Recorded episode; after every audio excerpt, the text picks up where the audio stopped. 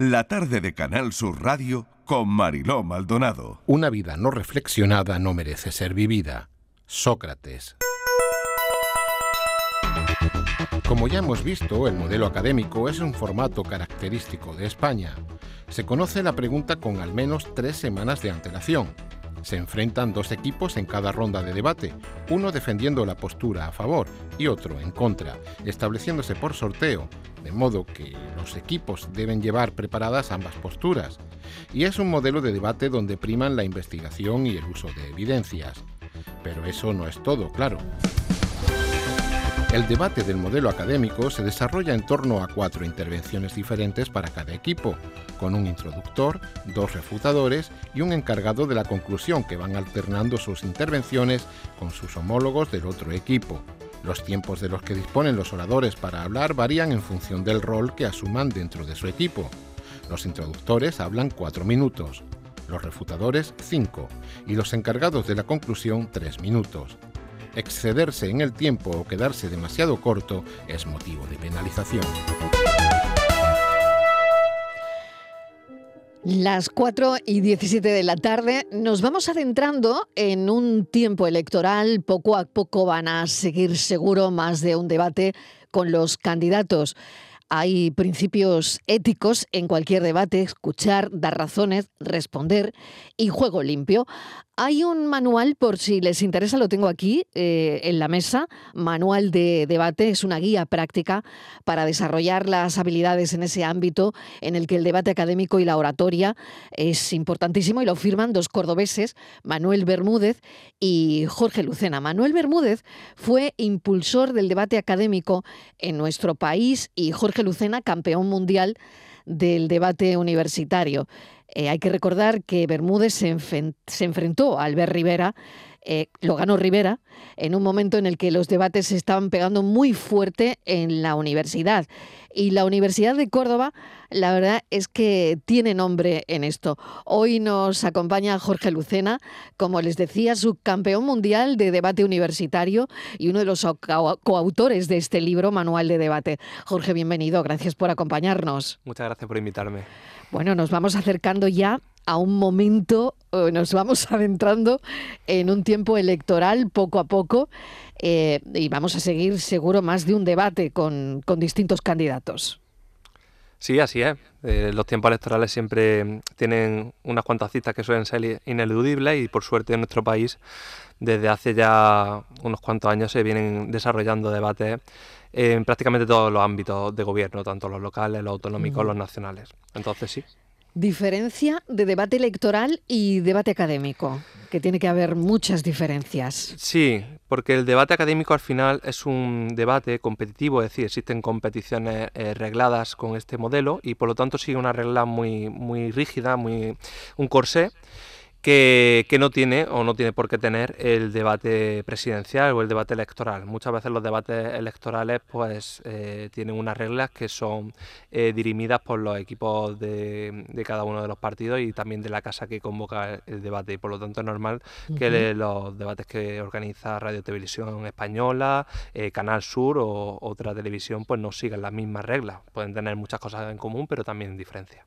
Hemos ido cambiando de, de modelo. El cara a cara el, debate a 5, el debate a 6, ¿no? Mm, en fin, eh, esto ha ido cambiando, intervenciones muy cortas. ¿Cómo se fabrica un buen político que sepa debatir? Que no sé si se nace o se hace. Mm, en fin, no lo sé. Jorge. Bueno, este es el debate que se tiene entre Esta es la gran pregunta, sí, ahí, ahí está la anécdota o la historia de Demóstenes, que era uno de los oradores más grandes que ha dado la historia de la humanidad y que sin embargo fue un hombre que tuvo muy pocas cualidades al nacer, no tenía riqueza, no tenía tampoco mucha habilidad, era tartamudo y pese a todas estas dificultades al final consiguió convertirse en eso, uno de los mejores oradores de la historia o quizás el mejor.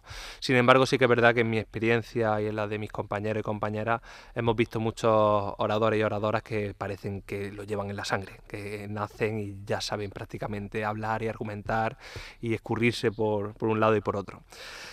Mm, eh, los políticos le pasan igual, al final los políticos no dejan de ser personas y cada uno de ellos va a tener unas habilidades mm, mejor o peores. Eh, todos podemos recordar algunos, algunos presidentes y algunos políticos que históricamente han rehuido los debates.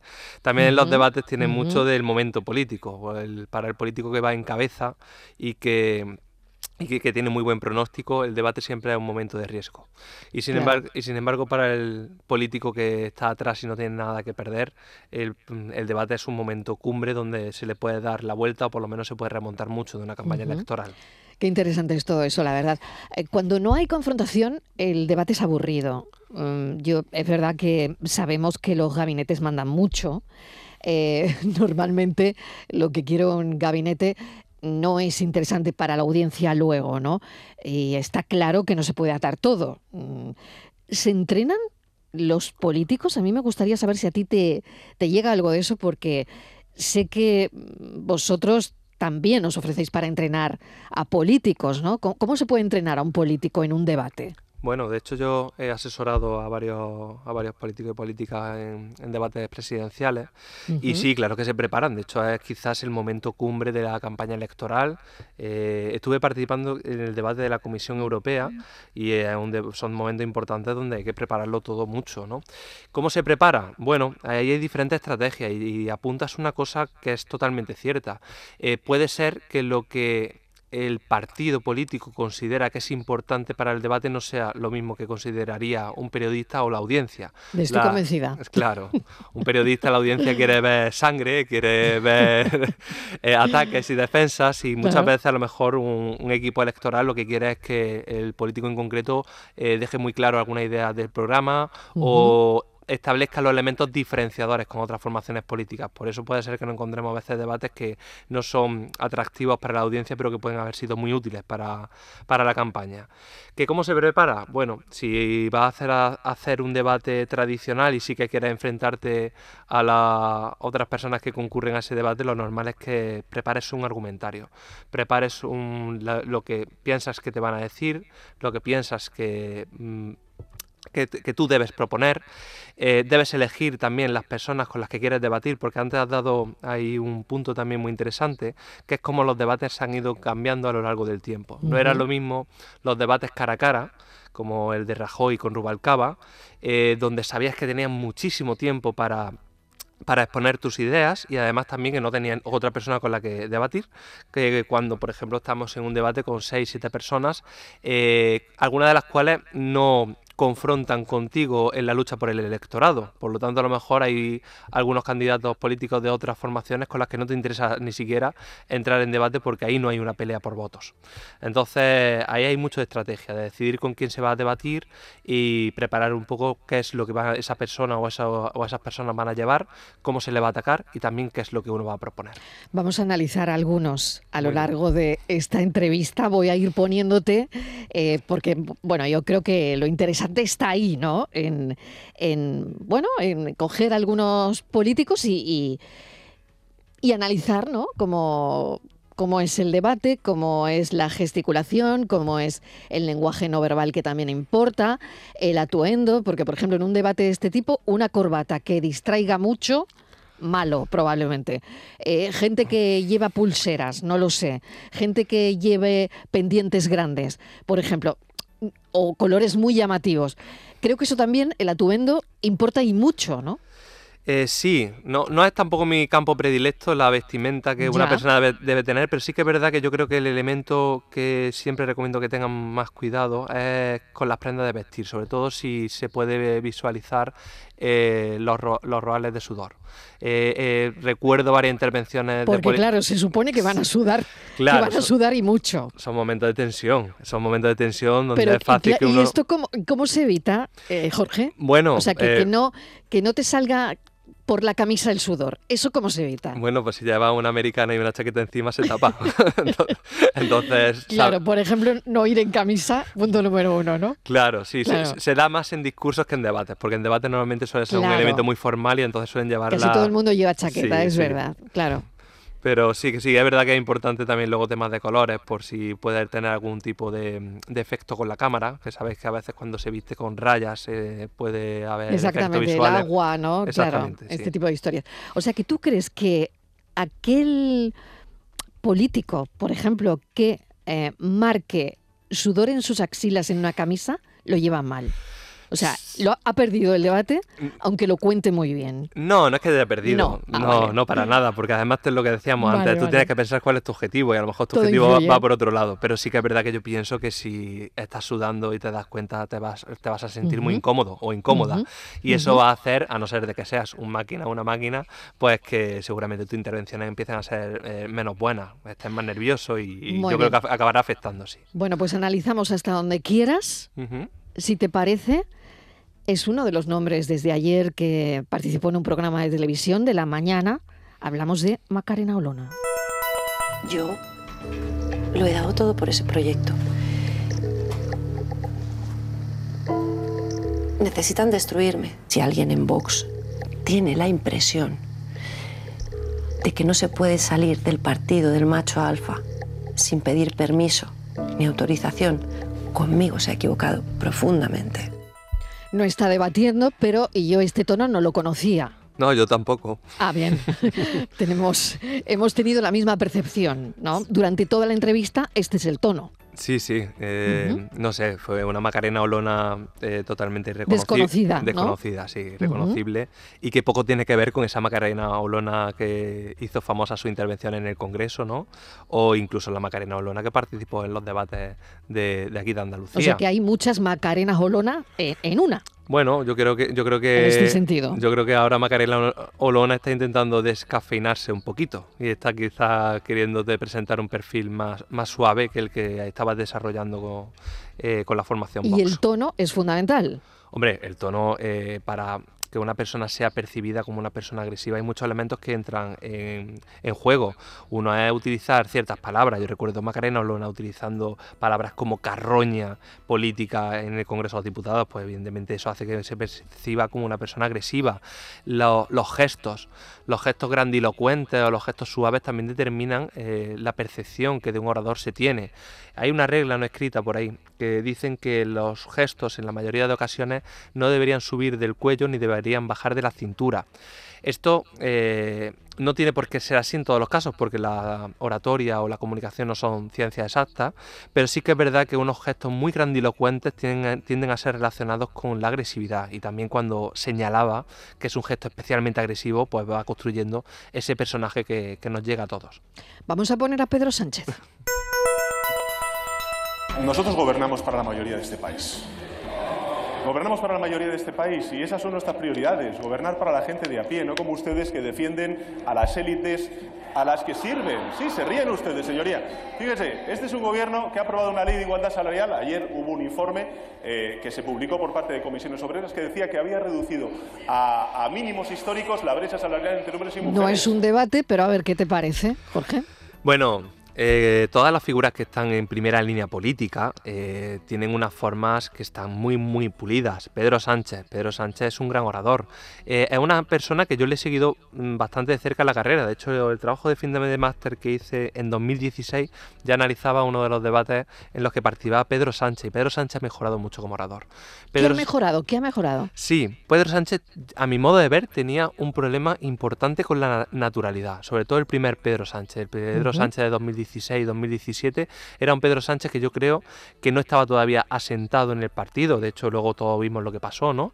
En esa lucha con Susana, eh, y va luego a coger mucha confianza, mucha naturalidad, eh, una vez que se hace presidente del gobierno y ya una vez que también ha dado el golpe de efecto dentro del partido. Y ahora que, es seguridad en sí mismo lo que necesitaba. Sí, yo creo que es seguridad en sí mismo y, yo creo que sentir que lo que está diciendo es lo que él piensa o es la línea del, partido que, él marca. Claro, que esa ha sido la evolución ¿no? de Sánchez, ¿no? Sí, sí, sí, totalmente. Vamos a poner a fijo. Un poco de respeto, señoría, por la España real por esa España que usted viene a decir que hay un plan deliberado para desestructurar el estado del bienestar. Y resulta que de las 17 comunidades autónomas ustedes gobiernan en 13. ¿Quiere decirse que los presidentes socialistas están debilitando el estado del bienestar? Feijo, a ver. Bueno, yo creo que no Análisis. es. Yo creo que no es una. En un posible debate, a ver. Sí, yo creo que no es una intervención arquetípica. Eh, de hecho, Feijóo se ha caracterizado, por lo menos ha intentado montar el personaje o la percepción que de él se tiene a través precisamente de una forma suave, de un tono también suave y conciliador. Y quizá esta intervención yo la noto algo más bronca de lo que suele ser habitual en él. Eh, como orador, me parece un gran orador, fijo. Y sobre todo tuve una, un momento que me pareció eh, especialmente bueno cuando estaba asumiendo el, papel al frente del Partido Popular, es decir, después de la, situación que vivieron con Casado, en el que estaba dando las explicaciones y hay un momento en que se emociona y no, y no me pareció que fuera una emoción falsa, que a veces los políticos lo hacen, sino que me pareció sincera. Esa capacidad de tener diferentes registros emocionales y ser capaz de ser un, tener un tono suave, de tener un tono duro como el que acabamos de ver, o tener en otro momento un tono emotivo de una persona que está emocionándose y que es verdad, eso transmite muchas emociones y hace sentir al oyente y al, elector. Entonces, me parece en ese sentido que tiene un muy buen manejo. Pues fíjate, Jorge, que iba precisamente a eso, a la emoción, porque escucha esto del presidente de la Junta, Juanma Moreno.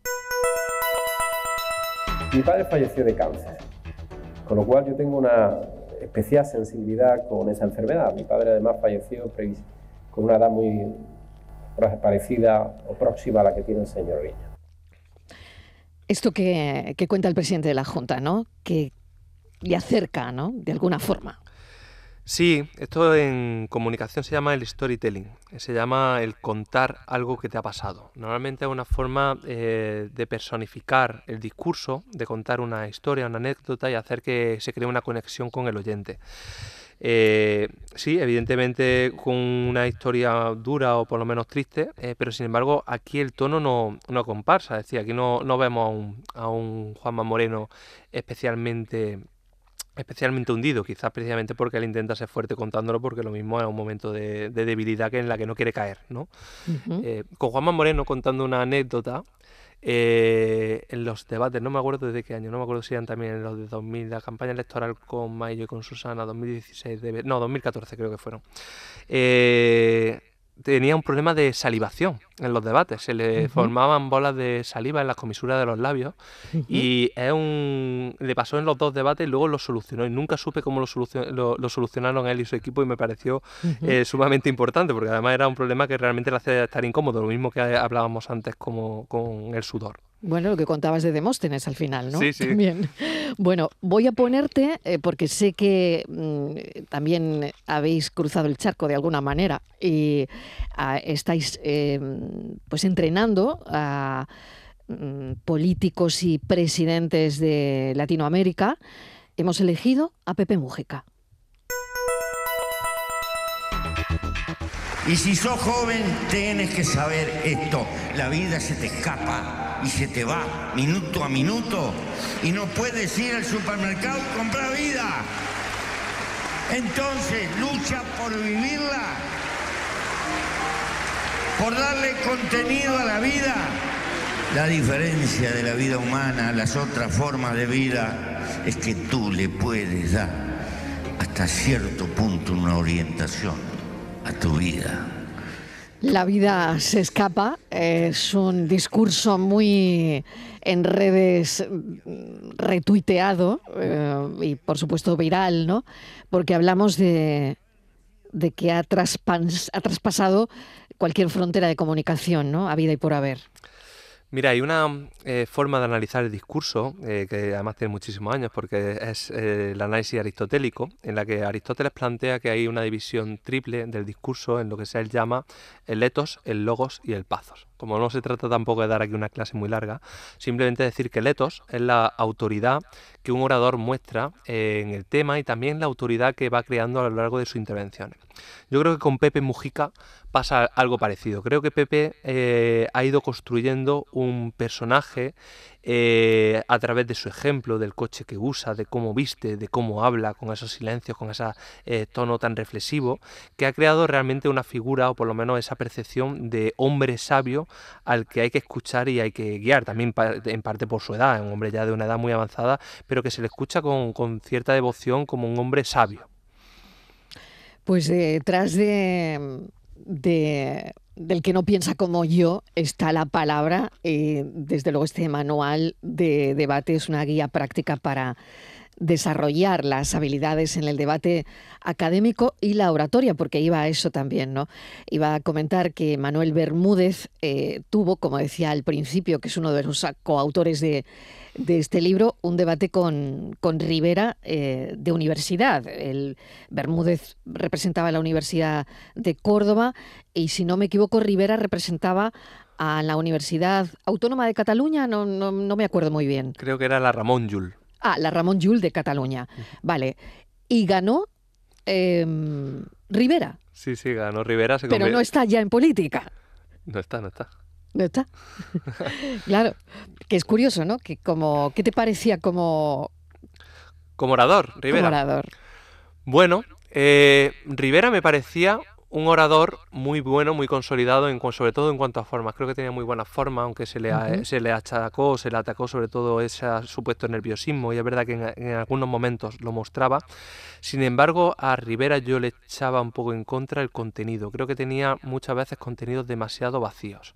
Eh, discursos que se quedaban en generalidades, en frases que suenan bien pero que no tenían eh, enjundia, ¿no? Por ejemplo, cuando eh, discursos típicos de hay que mirar al mañana y no, y no pensar en el ayer, no quiero dividir a los de, a los de rojos con de los azules. Eran discursos además muy repetitivos, siempre tenían ese tonillo eh, de grandes frases pero con poco, con poco mensaje, con poca profundidad. Y yo creo que eso a la larga va desgastando a una, a una personalidad política. Oye, ¿y el debate académico es una buena preparación para el debate electoral? Eh, yo creo que sí. Eh, creo también que no hay que confundirlo. De hecho, en el debate académico hay un recurso, los recursos visuales son muy, son muy típicos, eh, sobre todo en una parte del discurso que se llama el, exordio y el cierre, ¿no? en el que el exordio se pone al principio del debate, es un momento para atraer la atención, y es muy típico utilizar algún tipo de recurso visual, ya sea un boli, eh, algún tipo, no sé, una batería, un móvil para hacer una reflexión sobre la contaminación, no lo sé, me lo estoy inventando. Pero, por ejemplo, en Rivera se vio muchísimo de esto en los debates que protagonizó, cuando hacía en mi, en mi modesta opinión, un uso excesivo de los recursos visuales. Los recursos, nosotros decimos, por lo menos la gente entendida de la comunicación, que son adecuados siempre que se utilicen en su medida. Y a mi modo de ver, sobre todo en los debates, eh, Rivera sacó una cantidad ingente de recursos visuales que podía distraer también de lo que estabas diciendo. Oye, y hablando de los recursos visuales, a mí me llama muchísimo la atención cuando tienen que concluir mirando a cámara en un debate electoral, ¿no? Tremendo. A mí me parece que eso son ese minuto em, debe ser un minuto que normalmente a la persona que está delante de una cámara con ese minuto concluyendo su debate se debe eternizar. Son 60 segundos que se pueden convertir en, pues no sé, en horas, ¿no? Yo creo que son minutos tensos, porque el primer mm. minuto y el último minuto eh, son los minutos o las intervenciones más ensayadas por parte de prácticamente todos los políticos que concurren a un debate. Eh, si lo ha hecho bien, lo normal es que ese minuto esté ensayadísimo y por lo tanto en esos momentos suele haber cierta tensión, sobre todo si ha hecho un buen debate, imagínate ha hecho un buen debate y te queda solamente el cierre, de no fastidiarlo y además... En ese minuto. En ese minuto y además sabiendo que los minutos de inicio y de final son los que más van a recordar. Eh, la audiencia. Entonces, ahí hay tensión. Muy bien, pues ya mismo estamos en, todo eso. Eh, Jorge Lucena, muchísimas gracias. Volveremos a hablar. Manual de debate, una guía práctica además para desarrollar esas habilidades en el debate académico y la oratoria. Y es además muy interesante mm, tenerlo, la verdad. Un saludo, gracias. Muchas gracias, Marilo.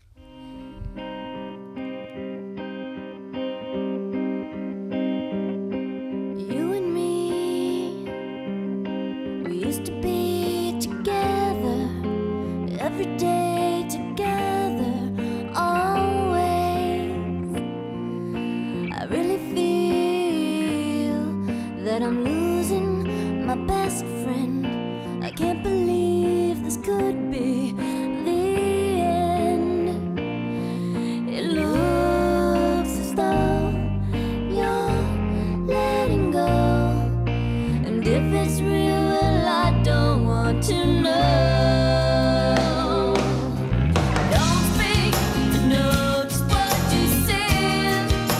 Tarde de Canal Sur Radio con Mariló Maldonado. También en nuestra app y en canalsur.es.